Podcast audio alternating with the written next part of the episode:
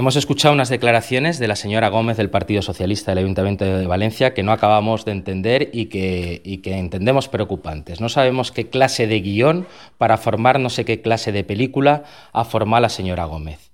Habla la señora Gómez de reuniones secretas. Le pido de manera pública que diga cuáles, cuándo y con quién. Habla la señora Gómez de amenazas. Le pregunto a la señora Gómez que diga a quién van dirigidas esas amenazas, quién ha formulado esas amenazas y cuál es el contenido de esas amenazas.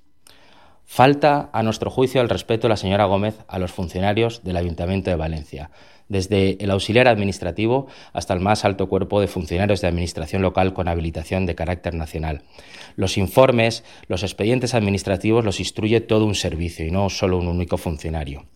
Eh, además, la señora Gómez habla en ese enredo del guion de la película que se está montando de la moción que se debatió en la Comisión de Urbanismo. Moción que le recuerdo que fue aprobada por tres de los cuatro grupos municipales que forman el Ayuntamiento de Valencia y que ella se abstuvo y que aún nadie entendemos eh, por qué se ha abstenido.